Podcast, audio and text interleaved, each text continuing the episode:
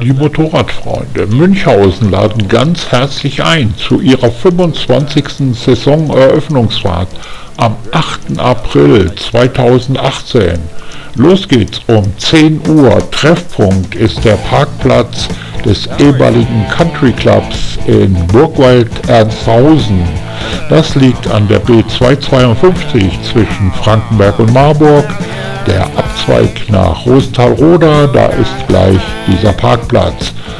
Es geht durch den Landkreis Waldeck-Frankenberg und anschließend ist Treffen am Sportplatz in Münchhausen.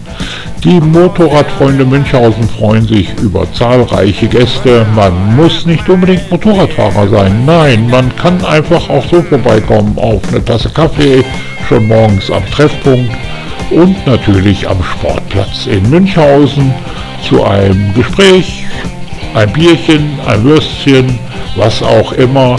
Die Motorradfreunde Münchhausen freuen sich sicher über viele, viele Gäste, die Interesse am Motorradfahren haben, an Maschinen oder einfach nur an einem netten Gespräch.